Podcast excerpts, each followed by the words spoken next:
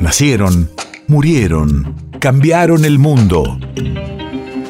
En Nacional Doc, siempre es hoy. Siempre es hoy. 10 de marzo 1936. Hace 86 años nacía en Montevideo, República Oriental del Uruguay, Alfredo Citarrosa.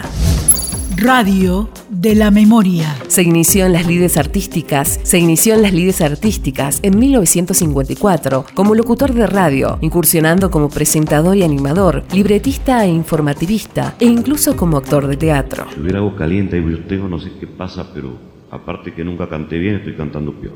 Mate nadie como mate. Queridos hermanos, queridos hermanos uruguayos, queridos hermanos argentinos, queridos hermanos, quienes no sean uruguayos ni argentinos, muchísimas gracias. La ausencia ha sido larga, el exilio es duro, mi canción tiene una sola razón de ser, son ustedes. Muchas gracias, ojalá ustedes me autoricen a seguir cantando a nombre de mi tierra porque a veces le duelen violines que son como su amor chiquilines. Hecho quiero un violín que sea hombre, que al dolor y al amor no los nombre. Muchísimas gracias. La ausencia ha sido larga, el exilio es duro, mi canción tiene una sola razón de ser, y son ustedes.